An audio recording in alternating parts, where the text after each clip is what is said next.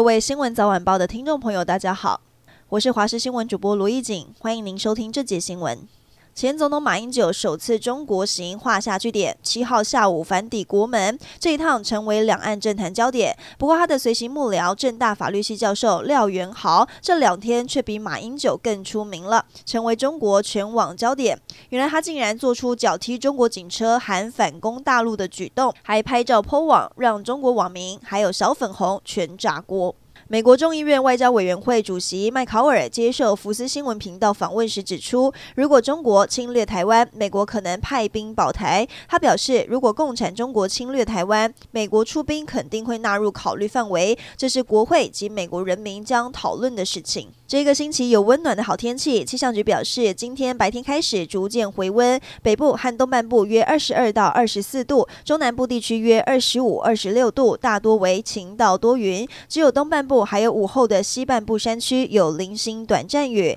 目前看起来四月份的雨水不太多，水库解渴得等到五月。红袜今天在客场出战老虎，打击大爆发，全场打出包括了四支全垒打在内的十四支安打，狂攻十四分，以十四比五大胜。大联盟唯一台将张育成也在第八局上场代打，可惜击出右外野平飞球被接杀。本季第一支安打还要再等等。台湾羽球名将戴资颖抛出计划退休的震撼弹。戴资颖昨天晚上在高雄卫武营出席三对三斗拍表演赛活动时，明确表示：“我的计划就是打到明年底，就算还能打，我也不打了。”这也意味着戴资颖一定会打完明年的巴黎奥运。